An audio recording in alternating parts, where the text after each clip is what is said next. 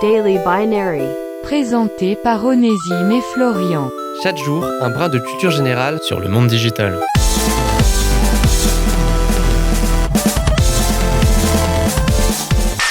Aujourd'hui, dans Daily Binary, on avait encore un peu envie de vous causer clavier.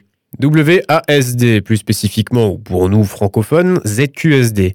Ouais, ça, ça paraît un peu compliqué dit comme ça. Mais si vous avez déjà joué à ne serait-ce qu'un seul jeu vidéo sur votre ordinateur, surtout des jeux de pam pam boum boum, bah ça doit vous dire un petit truc. En effet, ZQSD sont les touches de clavier aujourd'hui communément utilisées pour se déplacer dans un jeu vidéo. Mais est-ce que vous saviez que cela n'a pas toujours été le cas? Au début des jeux vidéo sur ordinateur, il était bien plus commun d'utiliser les touches fléchées du clavier pour se déplacer. Cela était notamment dû au fait que la souris est arrivée relativement tardivement sur les ordinateurs, mais nous en parlerons plus dans un autre épisode de Daily Binary. Aussi, même une fois que les souris soient vraiment popularisées, il a fallu un certain temps avant de pouvoir utiliser ce qu'on appelle en bon anglais le free lock ou visée libre, c'est-à-dire la possibilité de plus uniquement regarder horizontalement, comme pour les premiers jeux de tir, mais aussi verticalement.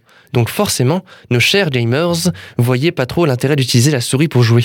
Sauf qu'un jour, un petit gars du nom de Dennis Fong, plus connu sous son pseudonyme Trash, a décidé de changer la donne. Trash était à la fin des années 90 un grand, très grand joueur de Quake, un jeu vidéo de tir compétitif. Tellement grand qu'il est considéré encore aujourd'hui comme le premier joueur de jeux vidéo professionnel, rien de ça. Et ce cher Trash, ça le gonflait pas mal les touches fléchées. Du coup, il a un peu fait sa propre tambouille en démocratisant l'usage de la souris et des touches WASD contre vents et marées.